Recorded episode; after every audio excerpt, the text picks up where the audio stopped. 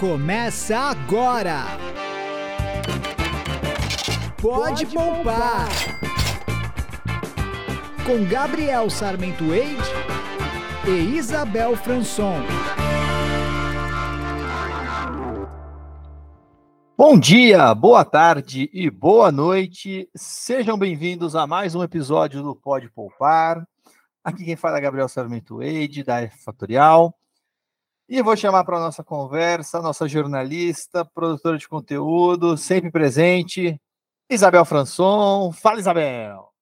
Bom dia, boa tarde, boa noite para você que está ouvindo Pode Poupar no horário que você quiser, lavando louça, pendurando roupa no varal, tomando banho.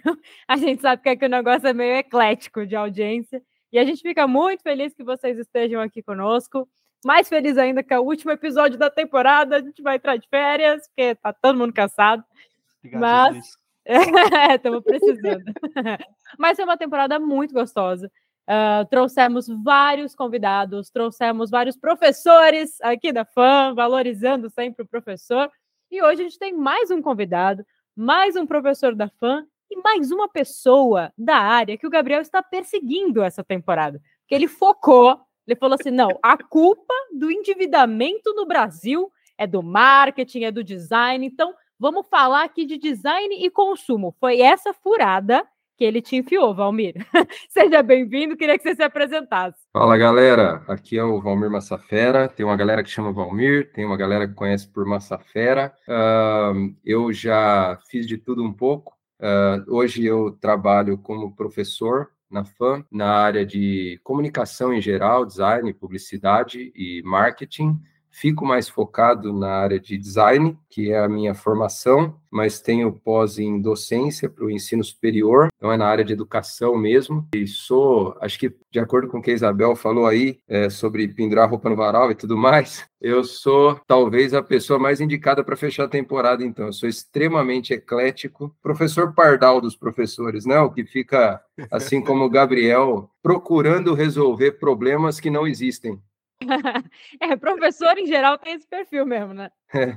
Você falou que é bastante eclético, assim, enquanto professor. Você dá aula em quais cursos? Eu já dei aula em mais cursos dos que eu citei aí, né? Eu, hoje eu dou aula uh, atualmente no, no, esse semestre em publicidade e propaganda, que seria comunicação social, e em design gráfico, mas nos últimos oito anos aí já lecionei em design de produto, design de moda, uh, publicidade, marketing, toda essa área de comunicação, né?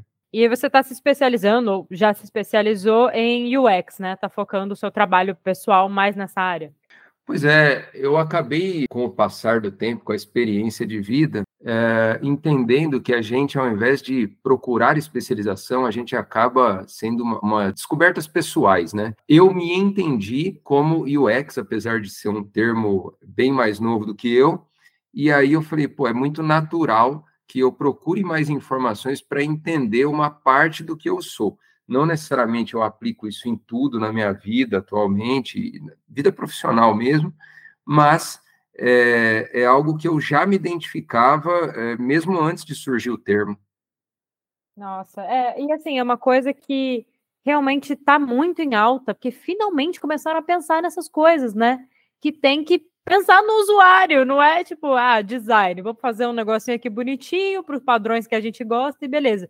Você tem que pensar em todo mundo, você tem que pensar em acessibilidade, acho que é, é muito por aí também, né? Pois é, a gente discute muito é, desejo do cliente e como, como vender mais e melhor para determinados públicos, mas a gente agora que começou a discutir mas de fato, o que é que aquelas pessoas desejam e o que é que elas precisam, ao invés de eu vou despertar o desejo naquela pessoa. É, porque a necessidade de consumo, e realmente eu tirei sarro do Gabriel, mas é um assunto que ele gosta bastante de trazer. A necessidade do consumo, ela existe. A pessoa vai precisar de um produto X ali. Mas aí ela pode ir no seu, ela pode ir no outro, você pode mostrar para ela o quanto o seu vai fazer mais sentido para ela naquele momento, porque hoje também com a quantidade de coisa que a gente tem aí à disposição, é, é difícil, né? Tem muita concorrência. Então, acho que quanto mais você se conectar individualmente com aquele consumidor, melhor vai ser a relação, né? Dele com a marca, com o produto, enfim. É, essa é a mágica, né? É, até, até algum tempo atrás, as coisas estão bem aceleradas como nunca foram, e até pouco tempo atrás, algumas décadas aí, talvez alguns anos só, a gente discutia muito no sentido de como é que eu convenço a pessoa de que a minha marca é melhor. E hoje, em muitos sentidos, principalmente na área digital, por enquanto, né? A gente discute muito assim, mas é, será que ele realmente precisa disso? Será que existe uma coisa ainda melhor que eu possa oferecer para essa pessoa, um serviço, um produto ainda melhor, algo que realmente esteja alinhado à necessidade dele? Todo mundo aqui já passou por uma experiência de, quer dizer, todo mundo, né? Muitos de nós já passaram por uma experiência de ir até uma loja de produto japonês, assim. Tem algumas, né, agora no mercado sim, por mais que você já tenha visto de tudo um pouco, você acha que já viu de tudo um pouco, como é outra cultura e é outra cabeça e é, e é uma cultura muito antiga, eles têm outras maneiras de resolver problemas. Então, quando você entra lá e olha determinados itens, você fala assim: nossa, como eu nunca pensei que eu precisasse disso daqui, né? Então, assim. Pensei é... naquele limpador de ouvido deles. Isso, isso. Nossa, eu, um eu, eu, não sei o que é isso, mas eu prefiro não saber. Eu tô de boa aqui com a minha arte flexível, para não falar nome de marca. Esse daí eu não adquiri. Eu sei o que você tá falando, parece um parafuso o negócio, né? Tem um, é um pedacinho de bambu que faz uma patinha e você limpa a orelha com ele e limpa então. dez vezes melhor. Ai, então. gente, que desagradável. Tem tudo, né? Tem, eu me lembro que a primeira vez que eu pisei numa loja dessa, há alguns anos, tinha um negócio é, que era tipo um compasso, só que com uma lâmina para você cortar coisas no formato circular, assim. Porque ah, isso é legal. aí, né? A hora que eu bati o olho nisso, falei: caramba, quantas vezes eu precisei cortar tag para o aniversário das meninas? Com uma tesoura e cortar redondo, por mais que você tenha a mão firme, é um sacrifício, né? Então, assim, até alguém apresentar isso de fato para você, você a vida inteira cortou com tesoura, é o que você tem e é isso. Uma vez que você descobre que existe uma ferramenta para isso, sua vida mudou completamente. É, a necessidade, ela já existia para mim. Só que a minha cultura, a sociedade que estava em volta de mim, ocidental, não tinha criado nada parecido e de repente chega uma outra cultura com uma solução para isso, uma solução para algo que eu nem sabia que eu precisava. Então, é, é, acho que a grande discussão aí é a gente entender as diferenças básicas entre publicidade e propaganda, marketing, design, comunicação, a gente é, tentar dissecar, desfazer um pouco essa bagunça que não é fácil, mas tentar dissecar um pouco isso para deixar um pouquinho mais palatável para as pessoas. Você acha, Valmir, que talvez até com a internet, a globalização, a gente tem mais oportunidade para trocar ideia, fóruns, enfim, tem mais oportunidade para hate também, né? Mas aí a gente não entra muito nesse mérito. Mas você acha que esse conceito ele está ficando mais claro? As pessoas estão entendendo melhor, estão tirando esse preconceito ou conseguindo separar em caixinhas menores, porque antes a gente estava tudo no mesmo balaio, né? Eu sou jornalista e aí eu e você estava no mesmo balaio, jornalista, designer, tudo comunicação. E não é, né? Cada um tem a sua função ali na, na sociedade. Pois é, eu, eu entendo que tudo tem o ônus e o bônus. Eu acho que assim, é... no frigir dos ovos, eu acho que a gente está caminhando no sentido de evoluir, a sociedade está bacana. Só que se, se a gente olhar uh, o indivíduo e não a sociedade, a gente percebe que, como sempre, a gente vai ter as pessoas que não estão afim de evoluir e outras que estão afim de crescer, né? Então, uh, eu acho que a informação nunca esteve tão uh, na mão de todo mundo com a globalização e, portanto, quem está afim de, de, de entender melhor essas diferenças é uma delícia, né? Como você está com fome e surgiu um, um, prato que você gosta muito na sua frente, o conhecimento. E quem não está afim, putz, não, é, acaba virando uma confusão ainda pior, porque aí você está enfiando um monte de informação. Parece aqueles episódios de acumuladores que uhum. você, né? O cara já tem muita informação, mas aí você soca mais informação e ele não faz nada com aquilo. E aí vira um grande entulho na cabeça dele e ele começa a tirar um monte de conclusões precipitadas e aí gera mais confusão ainda. Então, assim, eu acho que, de maneira geral, isso está melhorando. E a gente tem que continuar fazendo esse trabalho meio de formiguinha para que isso melhore. mas é, eu, no início da, do isolamento social, acho que tem uma coisa que eu escutei que cabe muito bem para essa resposta. No início do isolamento social, eu escutei o Marcelo Tasso falando uma coisa bem interessante. Eu não vou lembrar exatamente das palavras que ele usou, mas foi algo no sentido de a pandemia, o isolamento social, eles não fizeram ninguém virar do avesso, ninguém ser uma coisa que não é. O que aconteceu é que as pessoas, a, pandemia, ela colocou uma lente de aumento sobre as coisas. Se a educação no país era ruim, apareceu. As pessoas viram que, nossa, que engraçado, olha como a educação é ruim, né? Então, assim, as pessoas, a gente que é professor e passou é, lecionando no isolamento social, todo mundo teve essa impressão, né? Ou todo mundo que eu conversei, foi bastante gente, de que, e alunos também têm essa impressão, tanto professores quanto alunos que não estavam afim de dar aula ou de assistir aula, ficou muito gritante que a pessoa ela não não estava afim. E a pessoa que estava afim de adquirir o conhecimento, a informação e transformar em conhecimento, essa sim, ela ficou sobrecarregada muito rápido, precisou de terapia, essas pessoas, eu me incluo aí, por quê? São pessoas responsáveis, que curtem educação, que curtem conhecimento, então elas misturaram pela primeira vez, o, é, é o home office, né? É você não conseguir separar a tua vida pessoal da profissional e aquilo virar um, uma bola um de neve. É. Exatamente. Então todo mundo ficou muito sobrecarregado.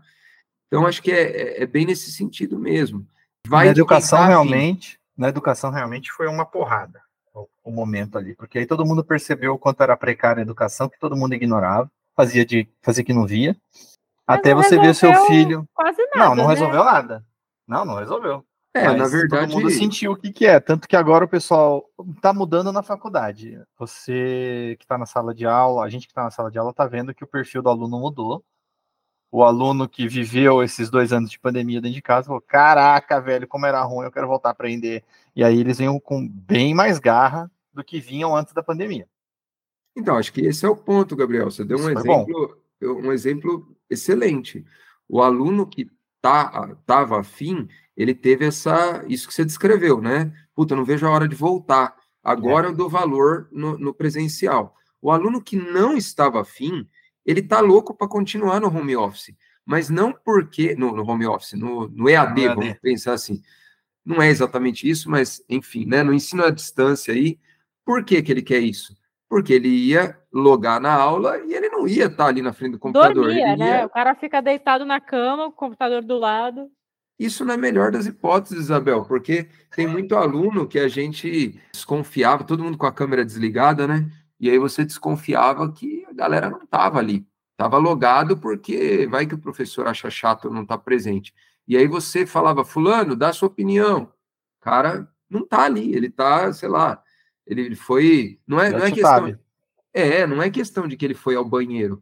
Ele foi lá na sala jogar videogame e a, o computador tá rolando solto no quarto ali. Ah, é, mas é aí, um... na, quando o cara tá na faculdade, a gente quer acreditar que ele tem, tá num estágio ali de maturidade, entre aspas, de responsabilidade, que ele sabe o que vai fazer bem, o que vai fazer mal para a vida e para a carreira dele, né? É diferente, assim, de um adolescente. O pessoal que estava na escola também sofreu bastante né, com a pandemia, com o ensino à distância. E, assim, são pessoas que, pô, você pega uma criança que estava alfabetizando. Eles não têm a menor culpa, aliás, também ninguém tinha, né, pandemia, mas, enfim, estavam sendo muito mais prejudicados do que se prejudicando. Agora, um cara que está na faculdade tem que ter um mínimo de noção ali do, do, da parte dele, porque faculdade é isso. O professor faz a metade do trabalho, a outra metade é sua, cara. Se você não está fazendo, você vai se formar sim, porque se forma sempre, mas aí você não vai conseguir exercer nada. É, de fato, é aquela máxima, né? Quem faz a faculdade é o aluno, não é o professor. O professor, ele está ali enquanto um tutor, porque eu acredito muito, já até conversamos sobre isso na sala dos professores, né, Gabriel? De você, é, é ao invés de você estar é, numa posição, sei lá, você está a três metros da pessoa e fala assim, fulano, esse conhecimento, esse lugar que eu estou aqui, né? Hoje a gente fala muito de lugar de fala, né? Então, eu tenho propriedade para falar sobre isso. Você ainda não. Você está ali a três metros de mim, num outro bloco. Pula para cá, que aqui é melhor. Isso aí não é trabalho de professor. Qual que é o trabalho do professor? É você pular no bloco dele, pegar na mão dele e falar: vem para cá, eu te ajudo. Ó, o caminho é esse. Você primeiro agacha, pega impulso, pula para cá, você traz o cara com você. Só que para isso acontecer, ele tem que estar tá interessado em pular. Hum. E a gente você não percebe... pode pular por ele, né? Exatamente. Eu não posso colocar ele nas minhas costas e pular o bloco, porque senão fica uma falha enorme. E a gente percebe que algumas dessas pessoas não estão afim de pular. Uhum. E depois de uma certa de um certo tempo de docência, eu percebo, antigamente eu ficava revoltado com isso, porque é, a minha a minha maior aptidão, talvez, a de querer ajudar as pessoas a, a terem uma, a saírem da caverna, né? Mas algumas pessoas não estão afim, não estão ou não estão preparadas para isso naquele contexto. Então você também tem que fazer um trabalho pessoal de falar, tá tudo bem. A pessoa não quer pular ainda, ela não, ainda não tem coragem para dar esse momento. salto. Não está no momento, deixa ela lá, ela, ela não quer. Eu estou esticando a mão, mas ela não está nesse momento e está tudo bem. É aí que você, às vezes, vê casos também de pessoas que estão ali no terceiro, quarto ano de direito, já ouvi essa história e fala: não é isso, não, viu? Vou mudar de curso. E beleza, eu, eu consigo enxergar hoje, tive amigos que passaram por isso e falaram, beleza, tá tudo bem. Vai fazer então o que você realmente gosta, que você realmente tem interesse, porque senão o cara fica lá, não vai pular o bloco, o professor também não vai pular com ele nas costas, e foram assim, cinco anos jogando fora. Então, vai procurar o bloco que você quer pular. Pois é, eu isso tenho. Tá correto. eu tenho uma história, eu tenho uma história bem legal sobre isso, que eu não vou me alongar muito, senão eu vou virar 50 episódios, não vai ter final essa temporada. A gente divide. É, mas é, eu, eu não sou da região onde eu moro hoje aqui, de Campinas, estou é, em Americana, né? Mas é, eu, eu não sou daqui, eu sou do Santo André, ali do ABC Paulista. Eu vim para cá para fazer engenharia, não tem nada a ver com design. Só que a, a discussão, as discussões que a gente tinha em casa eram muito tradicionais, muito conservadoras, de profissões conservadoras, né? No fim das contas, eu, não, eu nem sabia muito bem o que, que era design, eu não entendia. Eu sempre gostei de desenhar, gostava de projetar, mas isso a cabeça de hoje olhando lá para trás. Eu posso perguntar Sim. quando foi que você estudou design, mais ou menos? Para a gente ter noção até de como era eh, visto né, pela sociedade a profissão. Sim, sim. Então, aí eu acho que vale até a gente começar até antes. Engenharia eu comecei em 2000. E aí, design, eu só fui começar em 2000, eu, eu me formei em 2009. Então, Tava é nessa é... virada aí da, da internet, já tinha banda larga, legal. Ah, mas sim, assim, sim. a virada do smartphone, né? Aquele momento estava chegando. Sim, e para você ter uma noção, eu fui a última turma da, da faculdade que eu fazia a não ter o, a chancela com esse nome, design gráfico. Foi a turma seguinte, porque eu tinha calouros, né? Que saíram com o diploma de design gráfico. Meu diploma sai ainda como criador e produtor gráfico digital. Caramba, como, é como porque tinha, tinha um curso tinha que era mais para produtos analógicos também, né? De outdoor, tinha umas coisas assim antes. É, assim, a, até o momento, o que que acontecia? A gente, essa parte mais é, menos prática era mais voltada para publicidade. A publicidade ficava com essa parte de, de tratar a, a parte mais abstrata.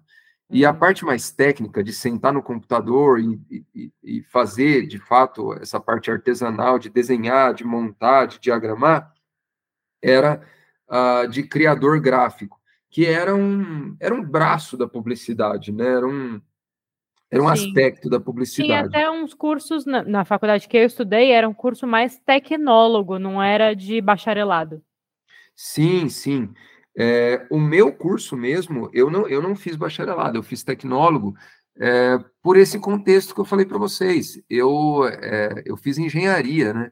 Então, é, eu tinha toda uma base de exatas, e aí, num dado momento, eu entendi que. Porque, assim, vamos Vamos dar um passo para trás. Para que, que você foi fazer engenharia? Onde é que essas coisas se conectam, né?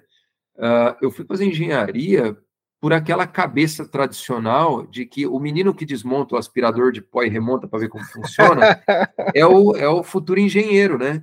É eu o cara que tem o, é o cara que tem tem uma tirinha do, do Gilbert que a mãe dele leva ele no médico e o médico fala Exato. qualquer coisa como ele tem a coisa, né? Ele tem o, o dom, o, o toque, sei lá, ele tem o como se fosse assim uma doença, né? O cara ele ele como é ele conversa com as máquinas, né? Uma coisa esquisita. E, e eu tinha essa curiosidade de entender como as coisas funcionam. Então, o que era mais alinhado dentro do meu repertório na época era engenharia.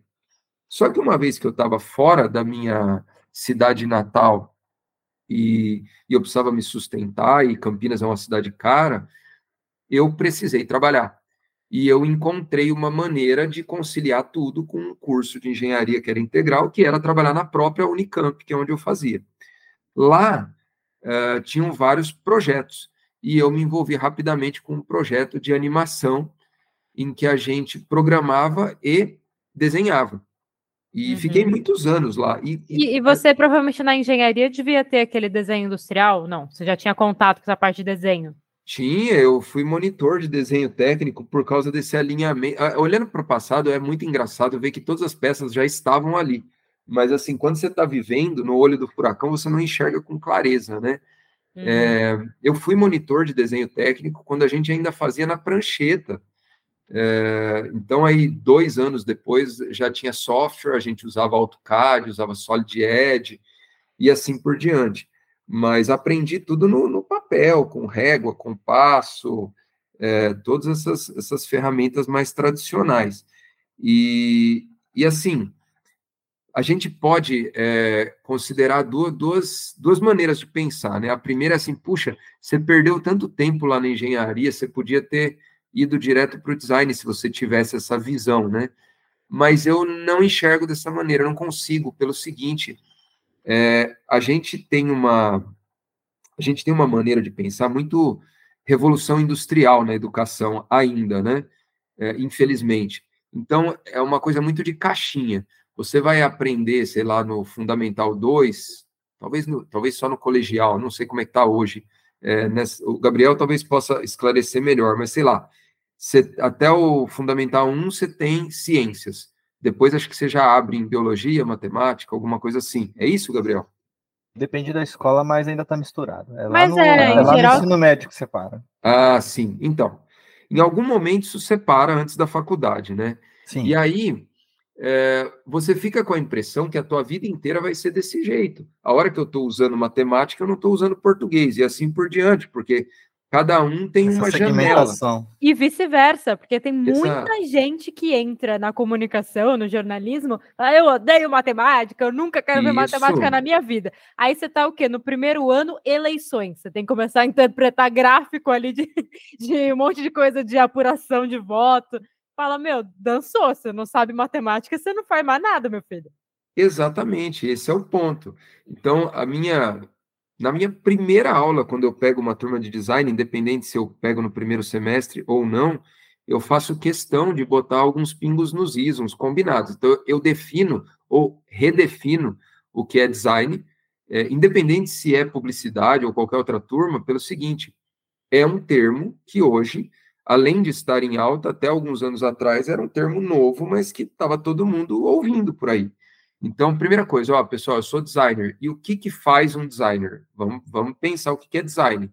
É, logicamente que eu não gastava a aula inteira para isso, mas é, eu investi algum tempo para desfazer essa confusão, para as pessoas entenderem, dar um pouquinho de noção de por onde que a banda toca. Então, é, a parte do, a parte de, acho que talvez a gente possa até, é, a gente está falando de um monte de coisa, a gente possa até entrar nisso de, de secar cada um para entender melhor o, o, como que a gente pode. É, é, é muito, é muito é, embolado ainda isso, né? Mas tá, eu vou entrar numa empresa como analista de marketing, mas eu tenho que fazer logotipo, mas isso quem faz não é o designer? Não, não entendi como é que como é que essas coisas se conectam, né? Não, fica à vontade, então. Estamos aqui para te ouvir. O pessoal que está ouvindo também, com certeza, tem a mesma dúvida. Legal, é, legal só. definir o que, que é. O que, que você falou para eles quando você, você faz essa definição resumida do que é design? A gente chega lá. Vamos, vamos, vamos fazer o seguinte: vamos começar por marketing, publicidade e por último design, porque eu tenho que puxar a sardinha para o meu lado, né? Então, claro. tem que deixar. Melhor né? final, né? É o, é, o, é o gosto que fica na boca ao final, né? Então a gente uhum. deixa do prato, a gente deixa sempre a proteína para o final, para ficar o gosto na boca, não é? É isso aí. É isso aí. Então, assim, é, eu estava aqui pensando, eu, bom, a vida inteira, é, enquanto docente, eu estou procurando as melhores maneiras de tentar é, explicar para as pessoas diversas coisas, dentre elas essa diferença. E eu fiquei ontem, depois de pensar todos esses anos, ontem eu estava assim, pô, tinha que ter uma metáfora, alguma coisa que desse para é, deixar mais mastigado ainda, né? Então eu vou falar um pouco mais, é, se couber aqui, o quanto couber, mas é, eu lembrei, acho que talvez por estar tá pensando no, no, na gravação do, do podcast, pensar no Gabriel, a maneira como os nossos papos, a maneira como ele pensa, como eu penso, eu lembrei muito do Indiana Jones. Eu não sei se todo mundo que está ouvindo conhece o Indiana. Bom, Indiana Jones vai lançar um filme vai, muito em breve. Cinco, então, né? É, é um personagem antigo, mas ele voltou com tudo, né? Sim. Então, acho que quem não, não, sabia o que era, agora está passando a saber. Né? Espero que aprendam e vão atrás de ver os antigos, pelo amor de Deus, porque é, o... é importante. É, melhor ainda Valendo do que os nota, novos. né? Valendo ponto na, na matéria. Sim, sim. O, o Indiana Jones, ele é tão importante quanto o Star Wars, e eu tenho que deixar aqui um parênteses enorme que eu não gosto de Star Wars, tá? Eu sou, eu sou nerd do contra. E, mas ele são dois, é, dois filmes, duas franquias importantíssimas, porque elas garantiram um monte de profissionais que são agora é, pessoas de 40 anos por aí, que é, o cara decidiu ir para filosofia, arqueologia ou física, porque ele assistia esses filmes. Então, é um, influenciou toda uma geração isso aí, né? Uh, enfim, fecha parênteses, né? O, eu estava pensando no Indiana e pensando o seguinte, uh, na, na, na, no esquema ali do arqueólogo, no esquema do, da pessoa que está no meio do, do deserto procurando por uma ossada qualquer para entender como é que foi a história, né? E aí eu estava tentando transportar essa metáfora para essas diferenças do marketing, do, do, eu não gosto de marqueteiro, né? É pejorativo, mas do, do cara de marketing, do publicitário e do designer. Então, assim, muito a grosso modo, gente, me desculpem, tá? Se alguém se ofender, não foi a intenção, mas é a grosso modo, tá? Uh, o cara do marketing é o cara que fica garimpando o deserto. Então, é aquele cara que ele está procurando referências, ele está olhando como é que é, ele encontra um osso, aí ele fala, putz, esse osso aqui talvez seja de tiranossauro. Então, deve ter outros ossos aqui em volta por causa desse contexto. Vou procurar um pouco mais, num raio de X metros, vou tentar entender por que, que aqui em volta tinha dinossauro e tudo mais. Né? O publicitário é outra coisa.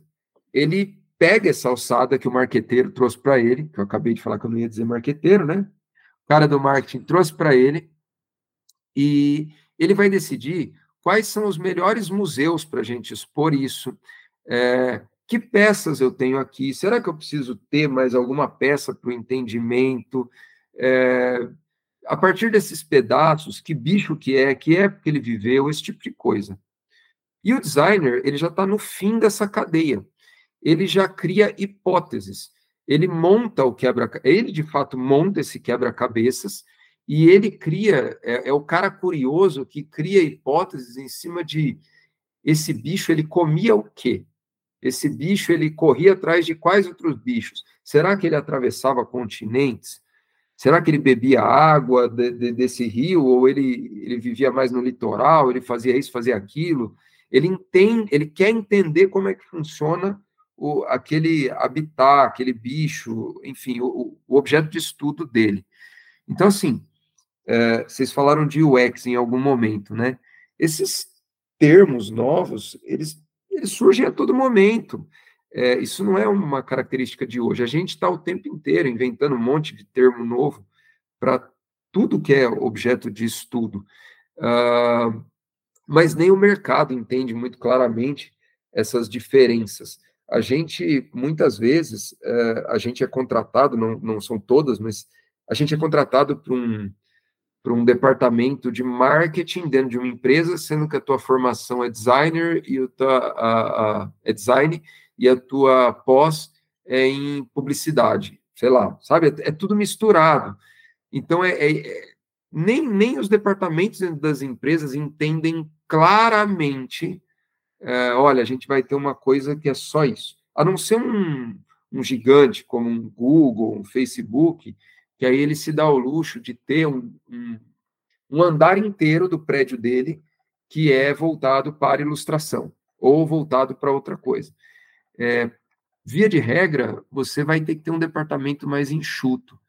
Então, é, o que está muito em alta hoje é a empresa de tecnologia, né? Se discute as melhores oportunidades em termos de, de ganho e, é, e até de, de, de, você construir uma carreira mais meteórica, né? É, ali dentro, se você for trabalhar com design, marketing ou publicidade, as coisas se misturam, não tem como escapar disso. Então, você vai ter que ter essas diferenças claras na sua cabeça, não para você ficar é, vomitando regra, né? Colocando, né? Falando... Assim, ou em uma caixinha ou em outra, né? Até é legal não. que seja junto, meio misturadão, porque as pessoas trazem referências diferentes e conseguem integrar ali, né? Conseguem cada um contribuir com o que o que compete. Então, esse é o ponto que eu estava até abordando antes para vocês. Então, vamos lá. Eu comecei por engenharia. Eu deveria ficar, puxa, que pena que eu não comecei por design? Não. Hoje, dentre os colegas que se formaram comigo na mesma idade, uh, eu sou talvez um dos poucos designers, talvez não, com certeza, um dos poucos designers que eu conheço que lida com estatística muito bem, porque eu fiz essa base de engenharia. Eu tenho uma base de web muito forte porque tinha lógica de programação. Então, assim, é, a gente aprende até o segundo grau a, a separar em caixinhas as nossas, uh, os nossos objetos de estudo, porque até aqui foi o que funcionou melhor para você fazer linhas de fábrica, né? Mas quando você vai para a vida real, ela não é desse jeito. Você precisa misturar. Isso tem muito a ver com o conceito de criatividade e inovação. Você só consegue inovar e com criatividade é, quando você cruza coisas que, num primeiro momento, parecem não ter nenhuma afinidade. Né? São caixinhas diferentes que você abriu, resolveu cruzar, e aí gera aquela sensação no, no teu colega, assim, por que eu não pensei nisso antes? Parece tão óbvio, estava debaixo do nariz de todo mundo, mas é porque a pessoa que bolou aquele, uh, teve aquele insight, a gente tem uma. Bom, vale um capítulo inteiro a parte isso, né, de criatividade, mas uh, a gente tem uma noção errada de que o insight ele é uma coisa que veio do céu, né? Assim, você você está num dia ali. um momento de eureka, né? E, e, não, então, pois é, existe um momento de eureka, beleza. Mas assim, as pessoas resumem a criatividade a eureka. Então é uma é, coisa assim. Exatamente. Como se não tivesse um estudo antes, não tivesse um preparo, um brainstorming, um zilhão de outras coisas antes. E isso, quando, quando eu leciono a disciplina de criatividade, eu escuto com muita frequência e dou risada assim: ah, massa fera, você. Para você é fácil, porque você nasceu criativo. Aí eu falo assim: tá, vamos lá. Criativo. Que, aliás, criatividade vem da palavra criare, que vem da, está é, tá relacionado ao quê? Criança. Você já foi criança? Espero que sim, né? Então, todo mundo aqui é criativo por natureza, é da espécie humana. O que acontece é que a gente deixa de ser tão criativo por causa das amarras sociais. São as amarras sociais. E aí, num piloto automático só, né? Vai cumprindo ali aquele roteiro e não consegue enxergar muito além. Isso, Deixa eu fazer uma observação aqui Pode que vai falar. encaixar a gente está falando muito de uma coisa que está sendo trazida só agora, 100 anos depois, que é a interdisciplinaridade, que a gente aplica na faculdade, mas a gente está ali aplicando de uma maneira tardia, né? A faculdade é o último estágio do aprendizado, do aprendizado formal. E a gente está trazendo interdisciplinaridade nos fundamentais agora. Então, eu dou aula de educação financeira e eu para uma aula inteira de educação financeira, que você imagina o quê? Vai ter matemática, vai ter planilha, e eu falo para a galera, desenhem o que é riqueza. Estou trazendo essa coisa do ser criativo, do express, dessa expressão algo que não tem absolutamente nada, entre aspas, a ver com a matéria, mas tem. Justamente por isso, porque a gente precisa, não pode destruir as crianças desde pequeno, essa questão da criatividade, essa questão de entender que a vida adulta não vai ser tudo segmentado, não vai ser tudo separado, não, vai ser tudo de uma vez só, e todo conhecimento que você constrói e adquire de outras áreas vai servir na sua área. É só você saber encaixar isso. É só você ter essa criatividade. Então é muito importante essa questão da interdisciplinaridade para a gente poder pro, construir essas pessoas um pouco mais conscientes, um pouco mais capazes do que a pessoa que a gente criou nos últimos 100 anos aí, que todo mundo que acha que tudo é caixinha. Eu sou só um engenheiro, eu sou só o Gilbert, eu só sei mexer em caixa. É, e que máquina... era a galera da, da linha de produção, né? Isso. Não só ali do, do 1800 e parará da, da Revolução Industrial, mas até 20, 30 anos atrás. O, ah, eu acho que até no, no filme da Fantástica Fábrica de Chocolate, o segundo, do Willy Wonka, porque o primeiro eu não vi, não. Não sei vocês que são mais velhos aí. Ah. O, o, segundo filme tem bem no comecinho, era o, o pai do moleque lá que trabalhava na fábrica de pasta de dente, e a única função do cara era apertar a tampa da pasta de dente. Aí veio a máquina e eles foram todos demitidos, aquela galera ali. Isso é muito exemplo de revolução industrial. Exatamente. A gente precisa sair dessa caixinha.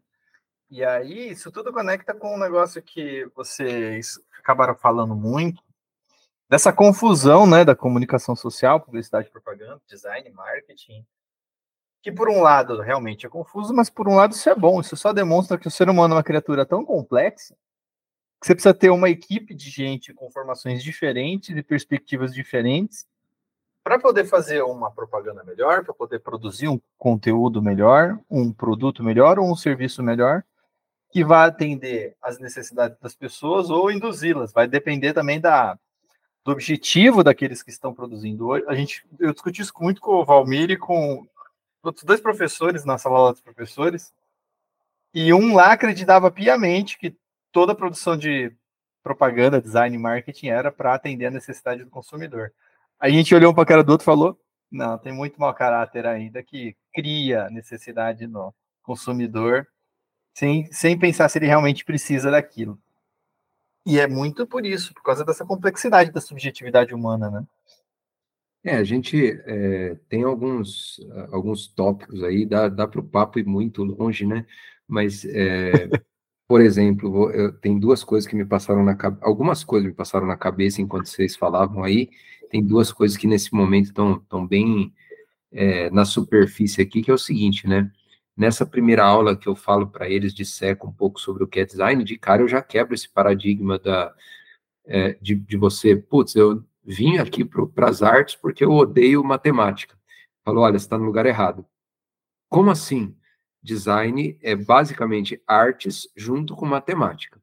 Se você queria só é, fazer desenho, pendurar na porta da geladeira e a sua mãe elogiar, você não devia ter vindo para a faculdade. E aí, num primeiro momento, é um choque. Mas o que, que acontece? É, eu, existiam na minha cabeça, no, no, início, quando eu pensava nisso, eu falava, putz, eu estou correndo risco da pessoa abandonar a faculdade, né? Mas, no fim, você, você dá uma propriedade tão grande naquilo que você está falando, quando você fala isso e depois é, embasa isso, que a pessoa olha para você e fala: Meu, eu preciso escutar mais do que esse cara está falando.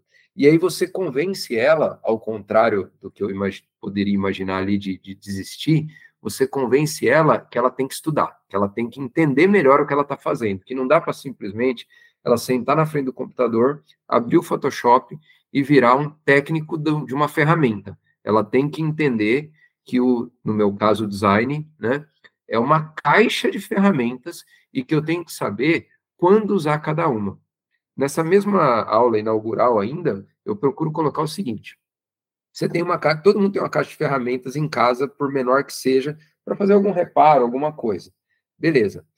Você precisou colocar um quadro na tua parede, você vai colocar um prego. É o alicate que a gente usa, né, para pôr o prego na parede? Não é, né? Não, não pelo amor de Deus, galera, não. Pois é, pois é. Mas assim, o alicate, ele tem a utilidade dele, ele é muito bom para aquilo para que ele foi desenhado. Para então, tirar assim, o prego da parede. Talvez, talvez. Então, assim, veja, é, você não vai usar o serrote, sendo mais radical ainda, você não vai usar o serrote para colocar o prego na parede. E você não vai usar o martelo para serrar a madeira. É, o fato é que você precisa de uma caixa de ferramentas multidisciplinar, né, fazendo uma baita metáfora aí, você precisa de uma caixa variada para que você consiga fazer serviços variados. E esses serviços, eles não são isolados. A gente deu o exemplo do prego na parede, mas digamos que você precisa fazer um caixote por qualquer motivo, um baú, sei lá.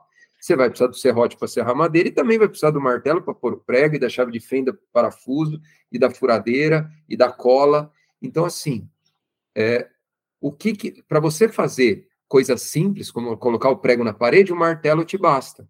Mas e quando os problemas são complexos, e os problemas da vida adulta são, é, na grande maioria, complexos? Você precisa ter uma caixa de ferramentas variada e você precisa saber quando usar cada uma, e não é toda vez que você vai usar todas as ferramentas da caixa. Exatamente. Exato. Esse é o Inclusive o que a gente está fazendo aqui hoje. O pessoal acha que educação financeira é só dois, três assuntos, e eu tive que explicar isso já para convidados e para outras pessoas que não, cara. Qualquer decisão que você toma no seu dia a dia vai te afetar a outra profissão, o teu bem-estar mental, o teu bem-estar físico e o teu bem-estar financeiro por consequência. Então a gente tem que fazer reflexões profundas, ter conhecimentos de várias áreas. Isso. Haver um entendimento mais amplo de economia, você não precisa necessariamente ficar com um conhecimento profundo sobre bolsa de valores, mas você saber que ela existe, saber mais ou menos o que está acontecendo no mundo, é importante para você tomar uma decisão é, em termos financeiros aí, e, e, em outros termos também, é, como a gente está falando aqui, de repente você está resolvendo um problema de design, que é um problema de comunicação. Se você não tiver todo esse contexto, como é que você vai resolver? Fica muito mais pobre o que você está apresentando. Exatamente. Você, de novo, interdisciplinaridade. Todos os conhecimentos são úteis. Depois, como você vai conectar eles, é que vai melhorar na sua vida.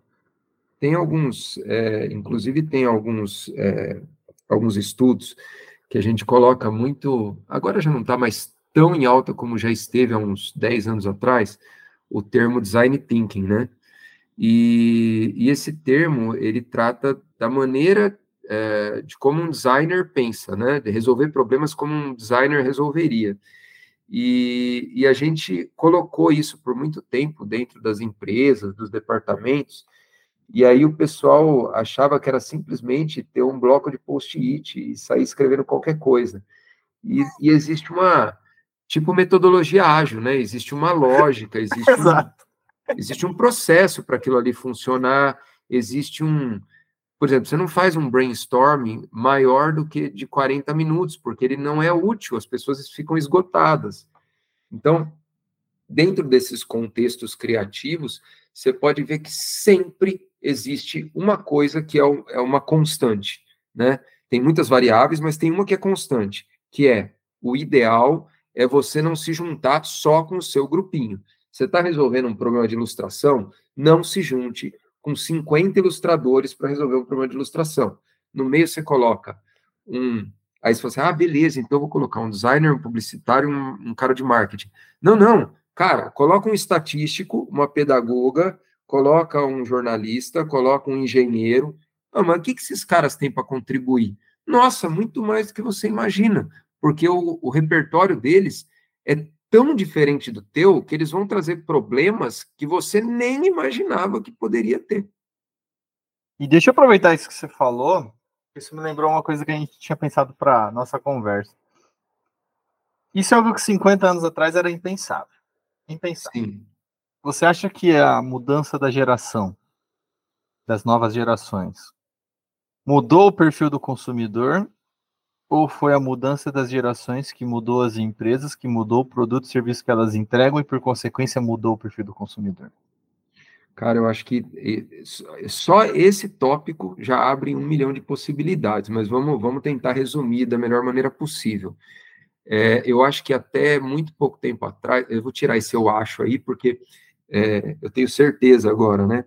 Uh, mas é, há muito pouco tempo atrás a gente falava muito em público-alvo, né? Público-alvo, esse público é C, esse público é A, e não é que está errado, mas é uma maneira mais simplista que às vezes se aplica, dependendo da situação, mas algumas vezes não funciona mais. Então a gente é, utiliza uma, uma, entre aspas, né? É, não é nova, mas é uma em relação ao tempo que a gente usa público-alvo é razoavelmente nova, o conceito de persona. Aí sim, a gente segmenta para caramba aquele, a, a, aquela, aquela persona, aquela, aquele indivíduo, né? Que vai ser um, basicamente um reflexo do teu consumidor, tá? Por que está acontecendo isso?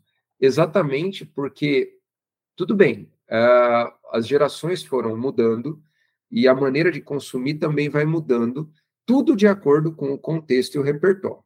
Então, atualmente, o que, que a gente tem? A gente tem uma coisa que nunca aconteceu. A gente tem cinco gerações convivendo. Não sei se vocês já pararam para pensar nisso. São cinco gerações atualmente, né? E a gente tem do, do mais novo até o bisavô. É isso que acontece. Essas é a X, Y, Z, Baby Boomer e. Isso, isso. Esqueci isso. o nome da última. O ponto não é necessariamente discutir neto, bisneto, trisneto, mas, mas, mas, trineto, mas o que eu tô. Que passaram por momentos da mudança da sociedade em é, estágios diferentes. A, a molecadinha da geração alfa, né? Que acho que menos de 10 anos. Isso. Então, é, assim, a gente que viveu o mundo do telégrafo, a gente que viveu o mundo do telefone, do fax, isso, da internet, e, a, e, a, e, essa geração agora que nem sabe o que é um telefone fixo. Isso, exatamente. Se você mostrar um disquete ou uma fita cassete, eles não sabem o que é. Não sabem para que serve. Um CD talvez não saiba, né? É, acho que nem CD. É, então assim, veja, é, até, sei lá, dois mil anos atrás, exagerando bastante, você tinha o quê? Uma pessoa ela vivia muito menos do que vive hoje, vivia, sei lá, uns 60 anos, talvez, quando ficava bem velho. E uh, entre uma geração e outra, você precisava, assim, dar um salto de 50 anos para fazer diferença o consumo, né? As pessoas viviam de uma maneira muito conservadora. Hoje em dia, está tudo acelerado, inclusive isso. Então, assim, a cada 10 anos tem uma geração nova. Consequentemente, se aumentou a expectativa de vida e se você tem uh, várias, uh, a cada década, uma mudança de, de hábito de consumo, você tem cinco gerações diferentes convivendo com hábitos muito diferentes. Uh, e, porque o contexto mudou muito rápido, esse é o ponto. Então você tem lá, o, você falou dos baby boomers, né? Os baby boomers é, já é uma geração assim pós-guerra. Então, eles estão em fase de reconstrução, eles não querem saber de sonhar, eles querem saber de reconstruir. São então, pragmáticos. São pragmáticos. Né? Querem as coisas concretas. Isso. Assim, é o ó, começo do utilitarismo, inclusive, na economia. Isso, isso. De maneira geral, é, de novo, não dá para separar tanto assim. O ser humano ele é complexo. Então, assim, não quer dizer que porque eles são pragmáticos, eles são frios. Eles têm a, a parte subjetiva deles, dá para é, abordar a parte de, de desejo, de consumo, tá tudo certo. Só que a maneira de consumir é diferente, eles são muito seguros. Então, eles precisavam de uma poupança, eles precisavam. Ó, você escutava muito dessa geração, ainda escuta, né? Não, não tem espaço para você sonhar. Você tem que entrar numa empresa e ficar 50 anos dentro dela e construir uma carreira sólida, virar gerente. Esse é o objetivo. Entendeu? Não então, se arriscam tanto, é difícil falar para eles saírem da poupança. A gente está falando isso de novo porque a gente tem alguns ouvintes aí, a Isabel sabe. Exato.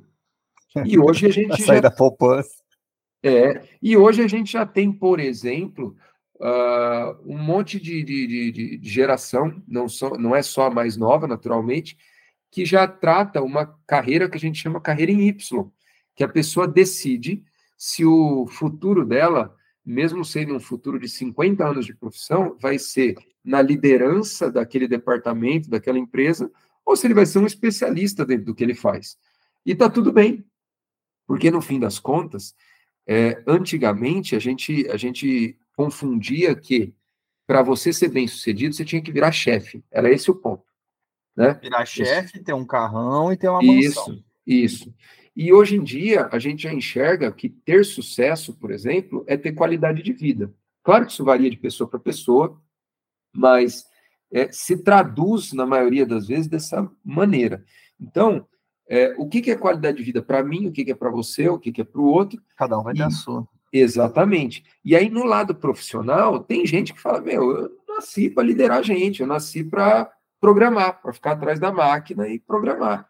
E tá tudo bem com isso, porque a gente precisa do cara que lidera a gente, mas a gente precisa do cara que tem 50 anos de programação, ele manja muito daquilo. A gente precisa dos dois. Um não tá é melhor. bem ali na dele. Exatamente. Ele tem que ser remunerado como tal, ele tem que ser considerado um especialista naquilo que ele faz. Ele não é menor do que um gerente, por exemplo. Ele só não tem habilidade de gerenciar pessoas como o outro cara tem. E a gente precisa... ele não pode quer. atuar como consultor, né? Se ele chegar num estágio ali de, olha, estou a fim de aposentar, não quero mais ficar operando aqui, mas ele pode muito bem ser um consultor, o sim, que não sim. necessariamente significa ser um líder, fazer um gerenciamento sim. de pessoas, né? Ele pode atuar na parte mais técnica de orientação, mas fundamentalmente ele cabe ali como um consultor. Exatamente, exatamente. exatamente. Eu costumo trazer também para as aulas é, essa, essa diferença entre gerações, é, chega a ser engraçado, né? Eu estava há umas duas semanas dando aula para a turma de design ali da FAM, e eles estavam, olha que engraçado, eles têm 20, 20 e poucos anos, e eles estavam reclamando da geração que tem 13 anos de idade. Eu morro de rir, eu morro de rir, porque eu falo assim, meu, você tem noção? É, a gente olha para trás e fala assim: vocês de 20 anos é, tem muitas coisas que vocês fazem que a gente não, não entende ou não aceita, e agora vocês estão é, tão, tendo que enfrentar a mesma a mesma situação, né? É, mas veja, eu estava tava aí para conversar com ele sobre isso, eu estava trazendo umas frases, e aí eu pergunto, se, se vocês souberem, é, deixa para o outro, tá? Mas cabe uma reflexão.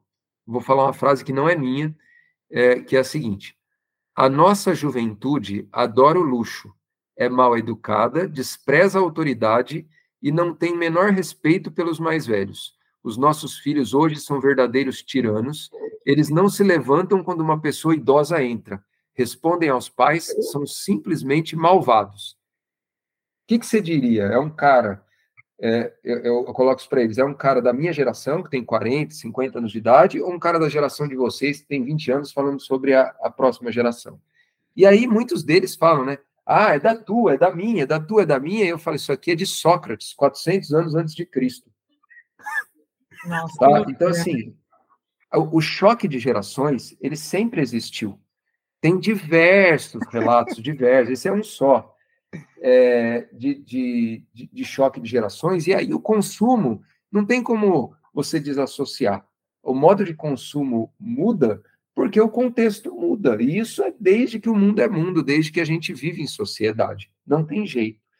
Sei lá, o baby boomer ele está preocupado com a qualidade do material, porque pensa assim, um cara que veio entre aspas, não quer dizer que ele lutou a guerra, mas que ele veio desse contexto de guerra ele está olhando, ele precisa de uma calça jeans durável, que dure 50 anos, porque, meu, é isso que é jeans de qualidade, é isso que é não sei o quê.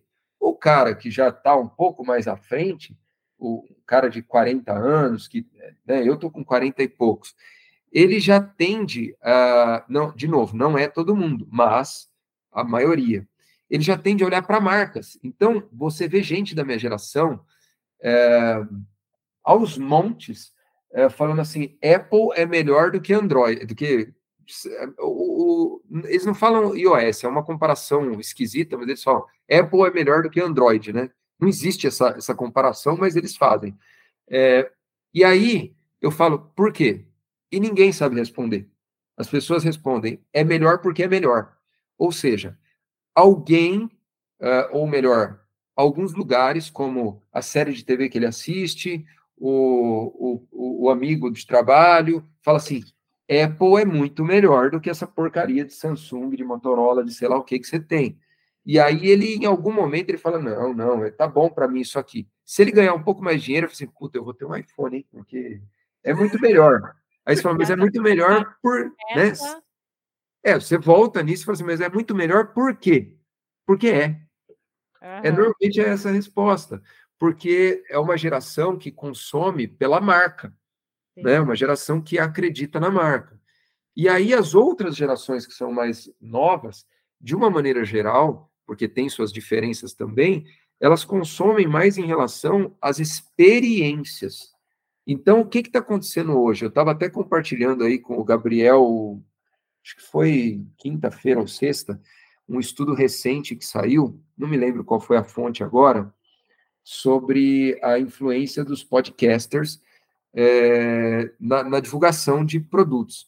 Então, o que, que acontece? Ah, eu vi que eles têm mais relevância hoje do que Isso. muitos influenciadores de Instagram, Isso. né? Isso, porque o que, que acontece? Até a minha geração, se o ator da, sei lá, da Globo, do SBT, falasse, olha, o bom é você usar Jequiti, eu ia falar, eu ia falar, pô, Jequiti, vou usar, o cara tá falando, ele é meu brother, tá ali, tô vendo na e TV o, com ele. O Merchan ali na novela, né? O cara vai lá, abre a latinha de coca. Exato. Se ele bebe coca em vez de Pepsi, eu prefiro coca, porque ele gosta de coca, eu também gosto.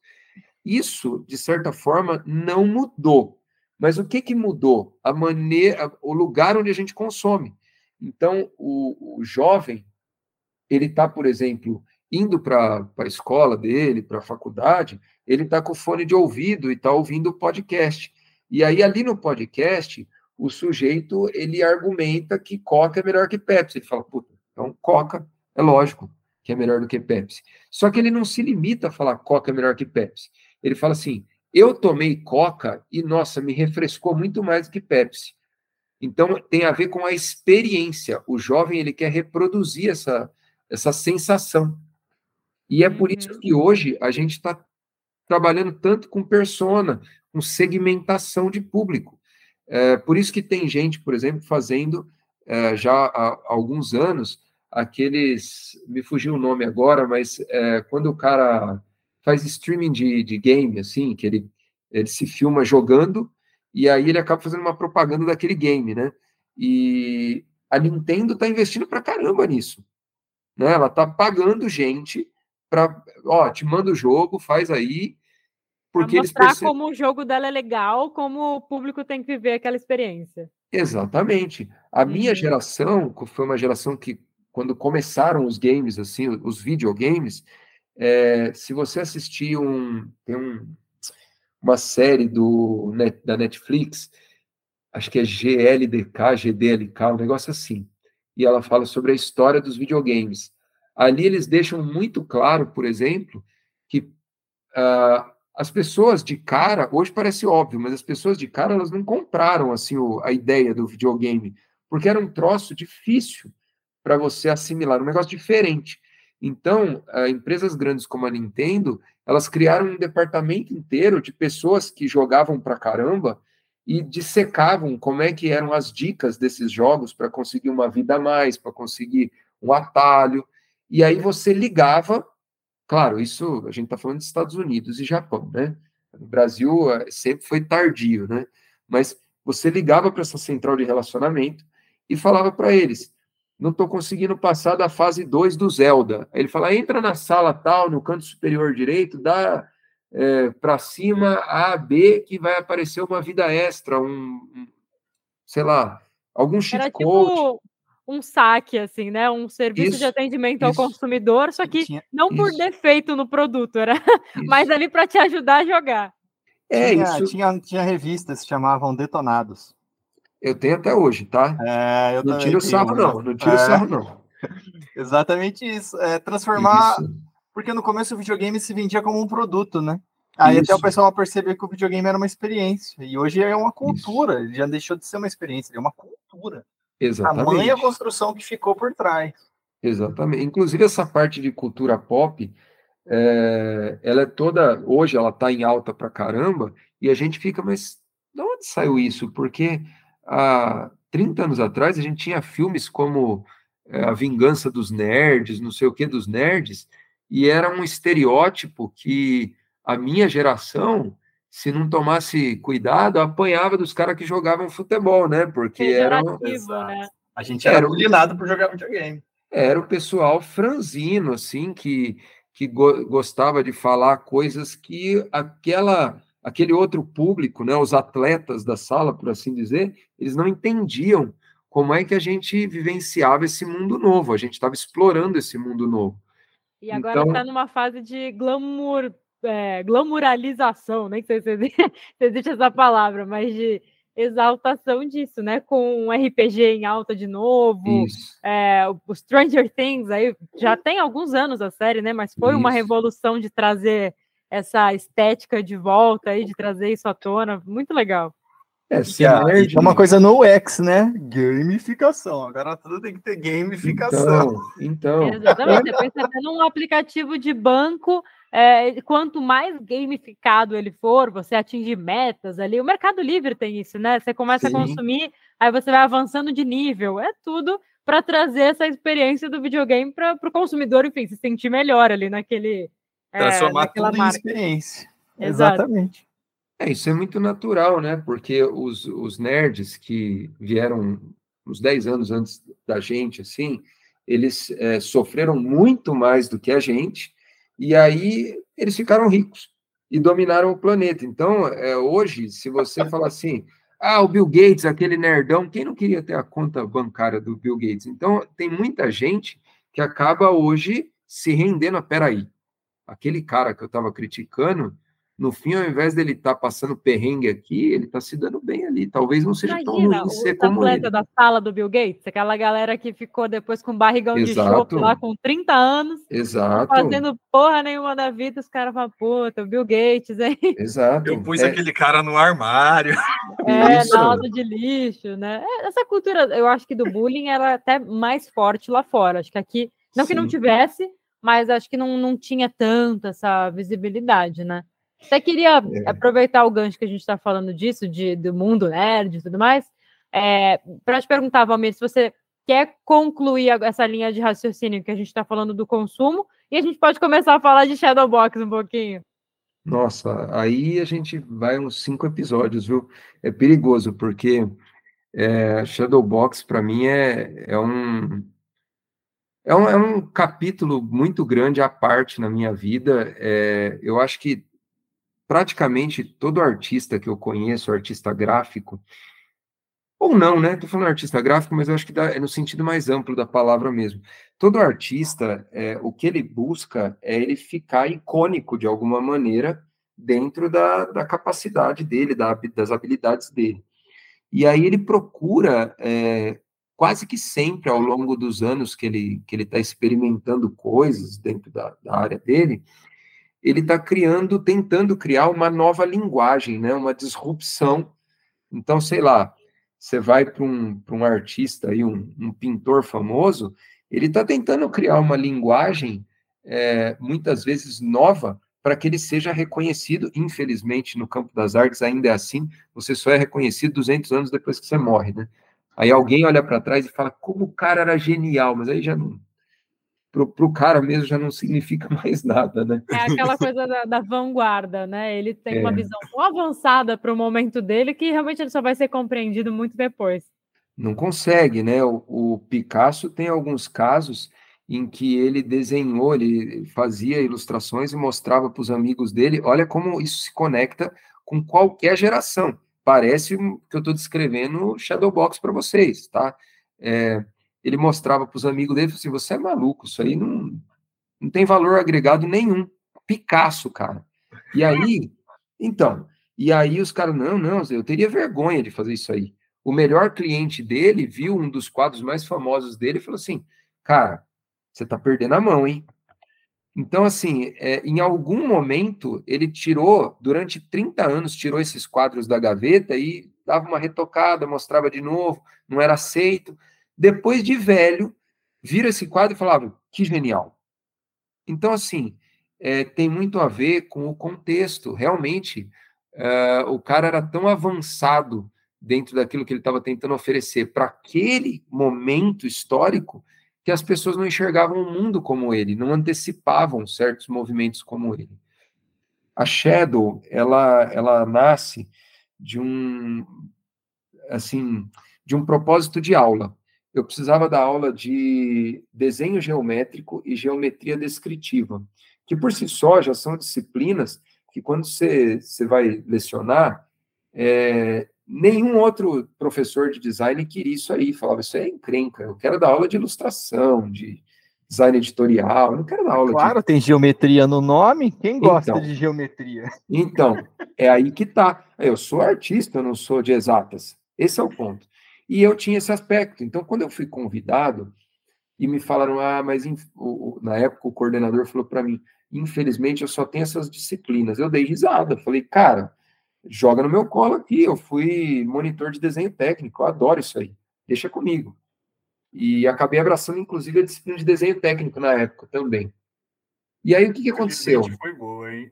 É, ué. Até então, coordenador. É, pois é. Até o coordenador, porque ele, ele, ele se via numa situação que ele tinha que pedir desculpas, ele tinha que contratar matemático, engenheiro, arquiteto para dessas disciplinas, porque os designers não queriam de jeito nenhum. E aí eu falei, nossa, que eu, na época eu já pensava que triste, né? O cara, ele é designer formado e ele não entende que ele precisa da matemática para ajudar ele a atingir outros, outros níveis, né, do design. Tá bom, faz parte, cada um com as suas uh, especificidades, né? Essa aqui é a minha, que bom que eu tô no, no Oceano Azul, aqui nadando sozinho, né? Não, não, tem, não tenho que concorrer com mais ninguém. Eu gostava disso. Então, uh, eu precisava, eu sempre fui um cara muito de projeto, eu não gosto de prova. Eu não acho que prova, é, hoje em dia, ela, ela ajuda, não é, não é o melhor mecanismo para você avaliar. O projeto é ah, muito é um melhor. Melhores, só deixa né? nervoso. Exato, o projeto nervoso ele... limita a avaliação àquilo que foi perguntado apenas. Isso, e às vezes você está num dia ruim e está tudo é. bem, sabe assim. Então, o projeto ele é mais longo e você tem a chance de, pô, hoje eu, não, hoje eu tô doente, não vou mexer com isso, amanhã eu tô super bem, eu vou compensar e assim por diante. É mais parecido com a vida real, né? Então, uh, eu procuro colocar projetos nas minhas disciplinas Evidentemente, tem algumas que não têm saída, não consegui encontrar uma saída ainda, mas na maioria deles dá certo. E nessas disciplinas, eu ficava, putz, o que, que eu vou dar de, de, de projeto para esses caras fazerem, né? E eu acabei pensando num diorama, que é uma maquete, né? A grosso modo. Uma maquete muito detalhada. E aí eu pensava, pô, mas eu vou pedir uma maquete, eu vou ter que dar um briefing para os caras. Não pode ser um negócio extremamente aberto. Tem que ser assim, olha, vamos fazer uma maquete de tantos por tantos centímetros, de tanto de altura, a, a escala é tanto. E aí eu comecei a, a, a, desenhar tanto dessa maneira que eu falei, e se a gente fizesse isso dentro de um quadro? Né?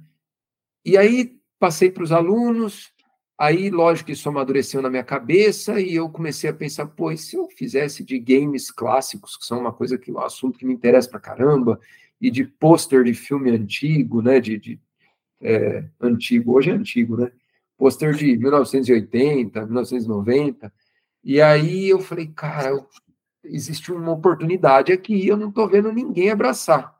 E eu comecei a fazer por conta, dentro de casa com as minhas limitações, impressora caseira e tudo mais.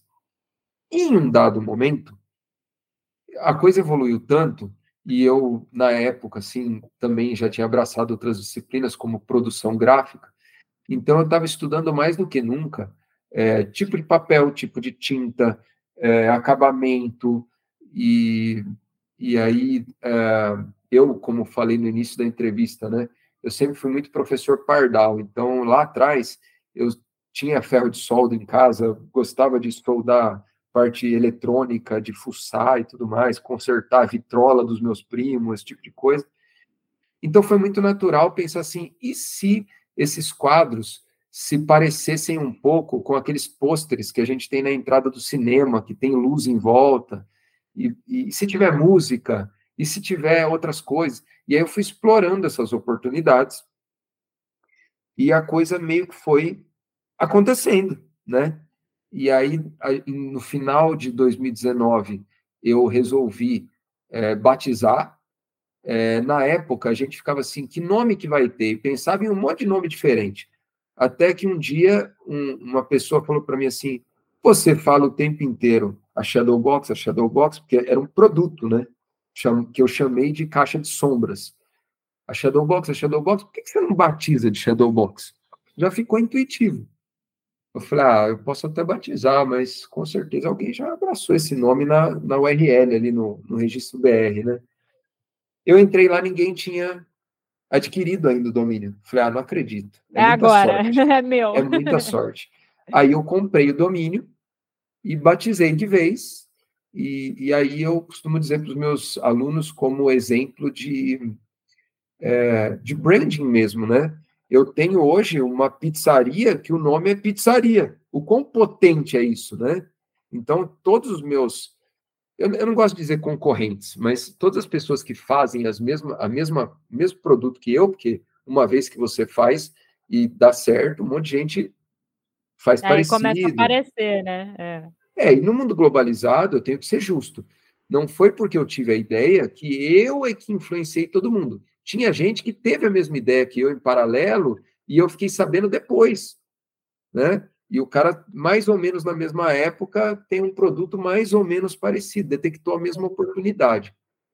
Mas, enfim, uh, todas essas pessoas lá no início, ou muita, uma boa parte delas, falavam assim: o nome disso aí não é Shadowbox, o nome disso aí é diorama 3D, o nome disso aí é não sei o quê. E hoje, a grande maioria deles, quando vai publicar no Instagram, coloca lá, hashtag Shadowbox. Se renderam ao termo. E tá fazendo já... a propaganda do teu, né? porque não tem o que fazer, entendeu? Eu, eu tenho a pizzaria que chama pizzaria, é isso aí. Eu não, não posso me lamentar, eu tenho que ficar feliz porque eu tive esse insight não, antes. Pelo contrário, com é certeza. E o que era para ser um projeto para os alunos virou um projeto seu, inclusive isso. de empreendedorismo, não é só de hobby. Isso, em um, um dado momento, eu cheguei para os alunos, eu não lembro que ano foi, e eu falei para eles: olha, é, eu não vou mais fazer esse projeto, é a última vez que eu faço porque a minha intenção é o ano que vem me lançar para o mercado com isso aqui, e eu não quero misturar os canais e algum aluno poder interpretar que, ao invés de eu estar ensinando a fazer Shadowbox dentro da sala de aula, eu estou roubando a ideia dele de como fazer uma Shadowbox. Então, não quero correr esse risco, misturar aí os canais. É, vou, vou fazer um outro projeto com vocês a partir de agora, né, do ano que vem. Vocês são a última turma que faz isso. Joguei limpo com todo mundo, com coordenador, tudo, para não não ter nenhuma, nenhum tipo de problema, né?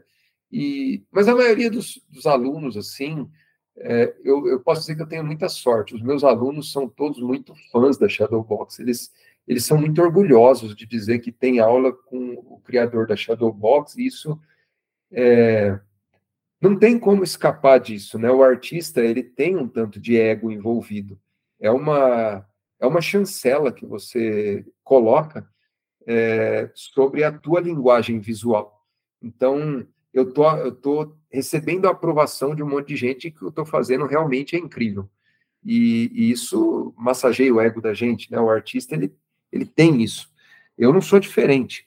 Naturalmente que eu não fico, eu não, eu não baseio a Shadowbox nisso, eu não sou tão carente assim, mas existe uma parte, sim, que é um reconhecimento justo é, por essas pessoas de estarem tendo aula, por exemplo, de produção gráfica com alguém que domina produção gráfica, né? Saber que tipo de papel escolher, que tipo de tinta escolher.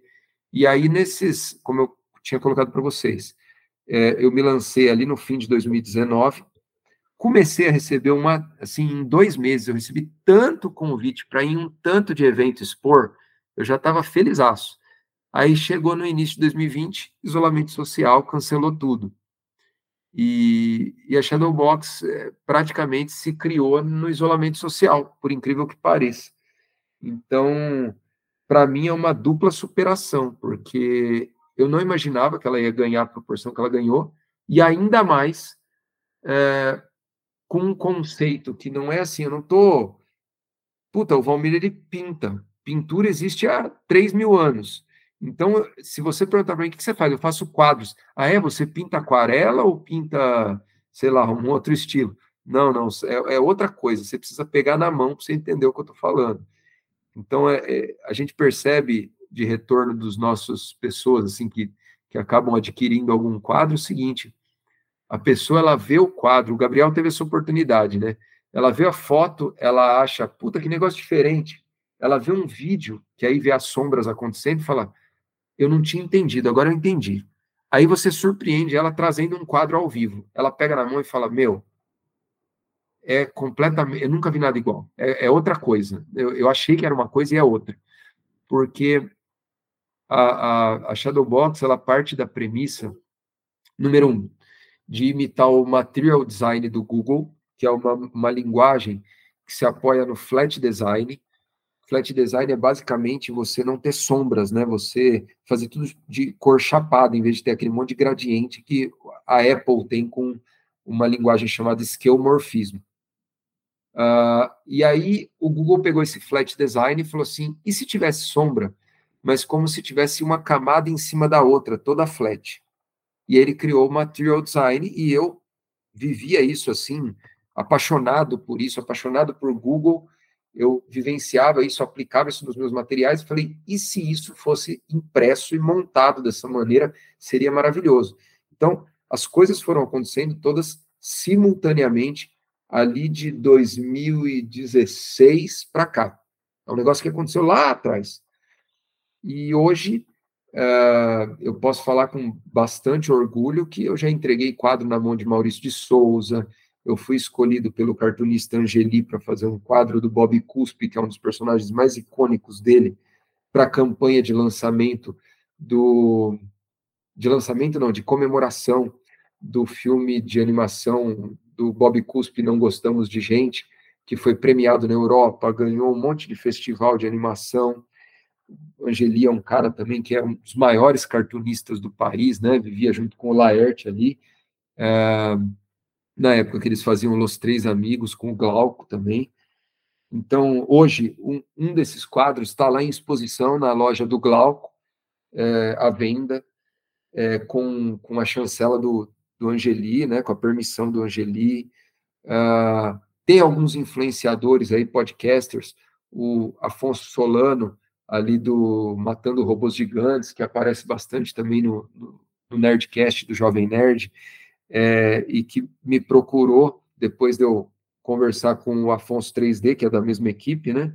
Fiz um quadro para o Afonso 3D, aí falei, putz, eu, eu queria conhecer o, o Afonso Solano, ele me procurou. Cara, vamos fazer do meu livro, e me deu a, a autorização de fazer da, da capa do livro dele, me passou o livro em alta, ele tem nas lives dele. Então, assim, é, é tudo motivo de, é, de reconhecimento. Para mim, é, é, é, um, é um filho que deu muito certo, a Shadowbox, né? É um é motivo de orgulho muito grande. Ah, que legal. E você faz, assim, a parte de montagem ali, toda artesanal, né? Você tem que parar ali uma por uma para fazer. Imagino que seja um trabalhão, assim. Então, ainda bem que vale a pena. É absolutamente tudo, tudo, tudo artesanal. As pessoas podem. É... Uma vez eu vi o Mike Deodato, que é ilustrador da, é, dessas, dessas grandes, né, de Marvel DC, e ele estava indignado. Ele já é um ilustrador antigo, né, um cara já, já de idade, e ele é, ele falando assim que ele recebe algumas coisas assim. Ah, mas você desenhou no computador? Aí não vale, tem que desenhar no lápis. E ele indignado, porque ele falou assim: Meu, mas se eu desenhei, ninguém desenhou por mim, eu desenhei. Então. Não, com certeza. É, tem não... a, a, mesinha, né? Você, sendo designer, deve isso, ter aí. Pô, é, é, a mesma coisa, só que Sim. você ali ainda tenha um pouquinho mais de ferramenta para mudar de cor, se você quiser. Não tem que fazer isso. do zero, apagar na borracha. Isso mas é o traço é seu. Eu não vejo ninguém chegar para o marceneiro quando você monta um guarda-roupa na tua casa e falar assim: ah, mas então você vai usar serra circular na eletricidade? Você tinha que usar serrote, não pode botar prego, tem que botar cola, igual os, os antigos faziam, o, igual o José fazia com Jesus Cristo. Meu, Ai, meu Deus. Não tem sentido, a tecnologia está aí para ajudar a gente. Só que, veja. São os puritanos. Exato, isso aí não. Não, e assim, aí... a gente pode ter a mesma ferramenta, não vai fazer igual, gente. Aí entra naquela coisa do sobrinho que usa o Canva. Não é à toa que o designer, pô, é, o cara estudou para isso, ele tem o dom para isso muitas vezes, né? Alguns só estudaram, outros já nasceram com essa habilidade, mas eu posso ter a mesma ferramenta, eu não vou fazer igual. Exato. Muitos tópicos do design, eles são habilidades que é, assim, a gente é um grande equalizador, né? Então você pode ter um monte de habilidade e elas estarem todas num nível muito baixo, médio, alto, mas é você que vai definir com a tua instrução ao longo dos anos se você vai se capacitar mais nisso ou mais naquilo. É, não existe descrédito nenhum em você usar a tecnologia a teu favor. O ponto é, você vai usar isso de uma maneira a te é, a, fazer com que você não, não bote mais a mão na massa, apertou um botão de um lado, sai pronto do outro. Qual o crédito disso? O que, que você fez? Ah, então eu fiz um trabalho de automatização. Você é um gênio da automatização. Nesse caso aqui, não existe isso. Eu sim, eu uso o computador para editar imagens, para melhorar elas, para recortar muitas vezes digitalmente, mas isso não tira o crédito de, por exemplo, é, você depois é, retocar, você laminar, você saber qual camada vai em cima do que para gerar aquela sensação única de, meu, eu nunca vi nada parecido. Eu me lembro muito que é, nesse no meio disso tudo, né? Quando eu é, quando eu estava montando o projeto, teve um amigo que veio lá do, dos Estados Unidos com aquele óculos de realidade virtual no PlayStation e veio com um jogo do Batman. E eu sou bastante fã de super-herói, né? E, e, eu leio muito, vejo muito quadrinho, é, é, vejo muita animação nesse sentido. Então, quando ele veio com isso daí, é, qual que é a primeira reação da gente? Fala assim, é mais do mesmo, né? Você não vai ter um passo muito grande de algo que você nunca viu. E eu fiquei embasbacado, falei, meu, eu já li tanto Batman, já vi quadrinho, já vi animação, já vi filme, e isso aqui, estar dentro é, de uma imersão diferente, sentir que eu estou dentro de uma bate-caverna ou algo assim, é completamente diferente de tudo que eu já experimentei por essas outras mídias. Então, eu queria muito que a Shadowbox causasse isso nas pessoas. E é, o que eu tenho de resposta é que causa, porque quem me procura não é um quadro barato. E aí, quem me procura não me procura para fazer um, um, enfeitinho qualquer. Ela fala assim: olha, eu já tenho mil bonecos de Dragon Ball, mas eu queria um cenário atrás e eu vi isso aqui achei maravilhoso.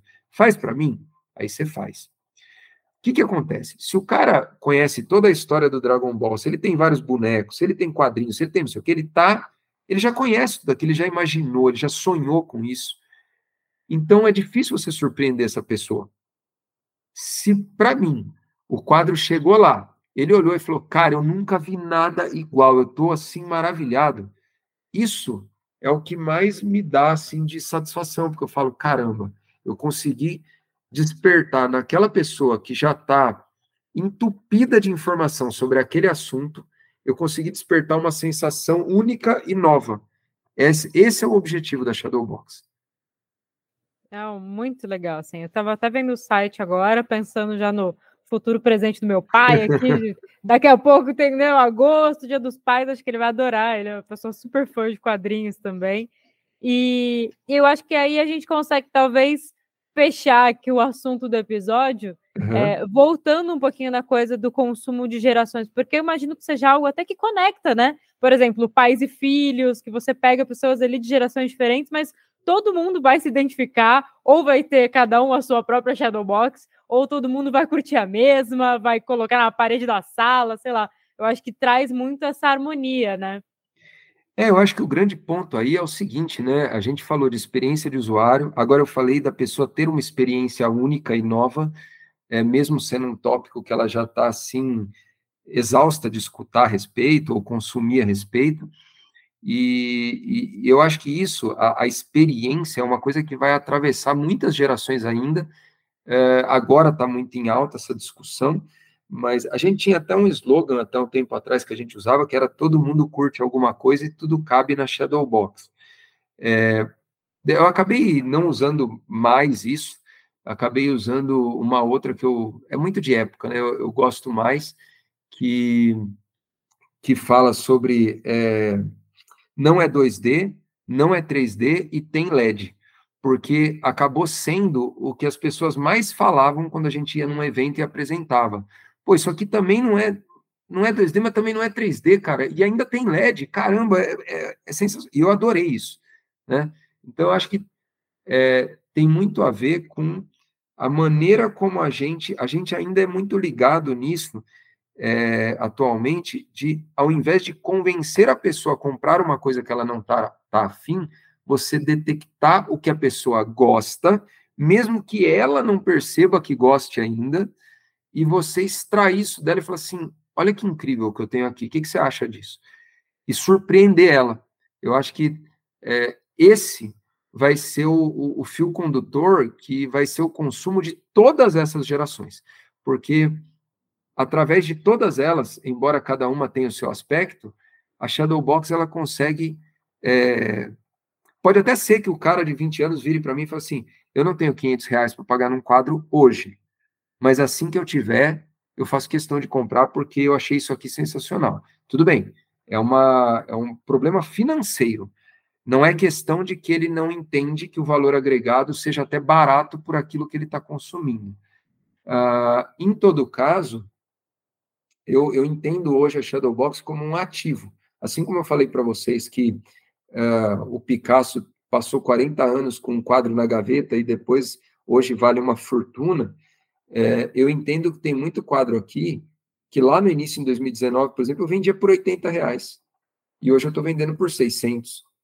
E, e, a pessoa tem certeza que compra isso hoje e que daqui uns 20 anos talvez valha um absurdo de caro, porque em algum momento se vai ficar em muito, já está em alta, mas vai ficar muito em discussão, né?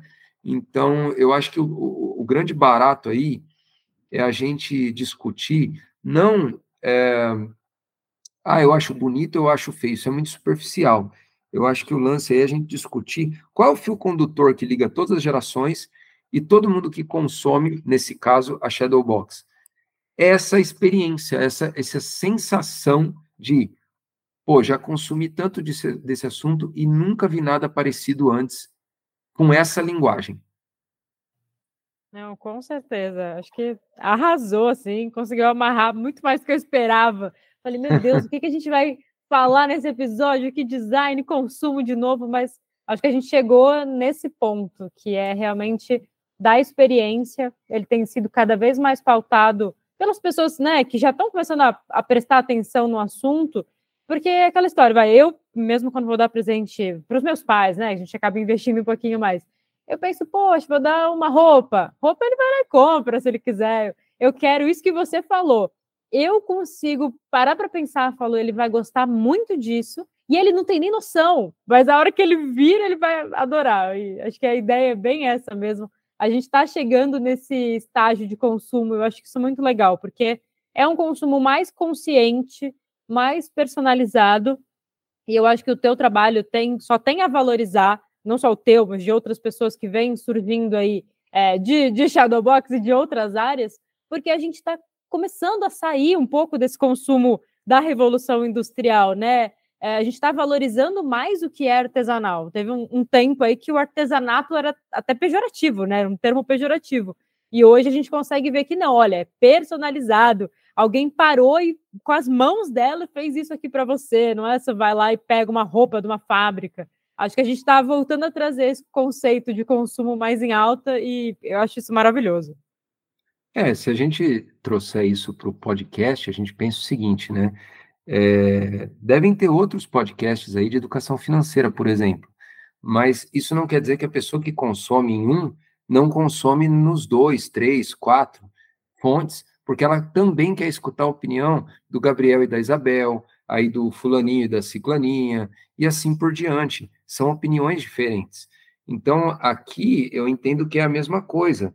É, eu tenho, eu tenho pessoas que nos visitaram nos nossos stands e que falam assim: ah, eu já tenho do fulano, do ciclano, do beltrano, mas a tua é diferente. É, para fazer um comparativo, é como você consumir ilustração. Cada ilustrador tem um traço diferente, tem um estilo diferente. Então, eu, por isso que eu falo que eles não são concorrentes. É, evidentemente, as pessoas que têm abertura para isso, que me dão abertura para isso, acabam virando amigos, porque a gente troca muito. Cara, e aí, o que, que você está usando? Ah, eu uso brilhante. Não, brilhante eu não gosto, eu uso fosco. Ah, eu uso LED. Não, a minha pegada não é LED. Se surgir alguma pessoa aqui querendo com LED, eu mando para você. E assim por diante. Mas é, lá no início, inclusive, perguntavam para mim, cara, isso é tão bonito, você não tem medo de ser copiado? Eu falei, se for bom o suficiente, vai ter que ser copiado, porque o, as pessoas não copiam o que é ruim. Quando começarem a copiar, eu vou saber que realmente deu certo. É, então, acho que quem não tem medo desse tipo de coisa, né, de, de, de influenciar um, uma galera, é, esse é o maior sinal do reconhecimento. Se tem um monte de gente fazendo, é porque viram que isso daqui é incrível, tá tudo certo. E... É, não, com certeza. Bem, pessoal, acho que o papo foi muito bom. Espero que vocês tenham gostado. Eu agradeço muito aqui ao Valmir pela presença. Com certeza vai ser convidado novamente para a gente falar mais sobre esses assuntos. São assuntos legais, um papo cabeça, que vai muito além do beabá de educação financeira, e eu acho que isso é fundamental aqui no nosso canal, fazer a gente abrir a cabeça, ter esse conhecimento extra, para refletir sobre as nossas decisões de consumo e todas as outras decisões que a gente tem no nosso dia a dia. Então, muito obrigado para todo mundo, valeu Isabel, pessoal, valeu por essa terceira temporada. Nós mais do que triplicamos de tamanho em conteúdo e ouvintes nessa terceira temporada. Foi uma temporada muito divertida, com muitos convidados. Temporada que com certeza vai continuar assim na quarta.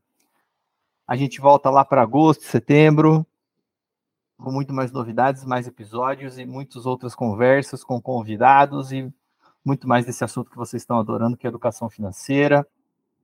Continuem nos seguindo nas redes sociais, não esqueça de apertar o sininho no Spotify e nas outras plataformas de podcast, para vocês ficarem atentos aos nossos episódios.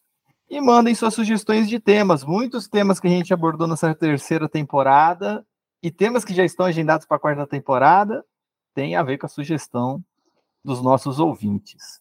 Beleza?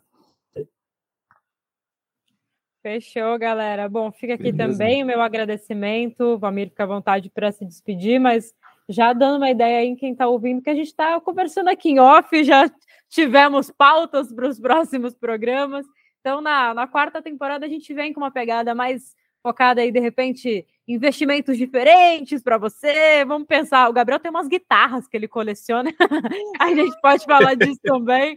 Mas, ó, galera, obrigada por tudo, por vocês terem ouvido a gente até aqui. Lembra de compartilhar com as pessoas que vocês gostam, não só para dar aquele toque, olha, cuidado aqui, hein? vamos tomar cuidado com o que a gente gasta e tudo mais, mas para trazer essa pegada de entretenimento, de companhia. Eu acho que quem gosta de ouvir podcast, ouve bastante, é também pela pegada da companhia. E a gente espera que vocês tenham gostado muito da nossa. Beleza, gente. É, muito obrigado pelo convite, antes de mais nada. Fiquei bastante honrado aí, desde que eu conheço o Gabriel. O nosso papo começou falando sobre o gosto que a gente tem por podcast, né? Então, com é. certeza não vai parar por aqui. É, a gente deve se encontrar novamente nesse e em outros aí que a gente já está rascunhando. E agradeço a oportunidade para falar da Shadowbox, para falar um pouco de comunicação e design. Estou uh, à disposição de vocês. Uh, quem quiser me procurar, eu estou com o meu arroba shadowbox.br lá no Instagram. Eu tenho LinkedIn com o meu nome também, Almir Massafera Júnior. Me procura lá, vem bater um papo sobre qualquer coisa, não só sobre uh, sobre as áreas que a gente falou aqui, de repente quer bater um papo sobre cultura pop, né? Eu sou bastante empolgado nisso daí, tá bom? Isabel, Gabriel, obrigado. É, um abraço. Tchau, tchau, galera. Tchau, galerinha. Um abraço. A gente se vê na próxima temporada. Tchau. Valeu. Você ouviu? Pode, Pode poupar com Gabriel Sarmento Eide e Isabel Franson.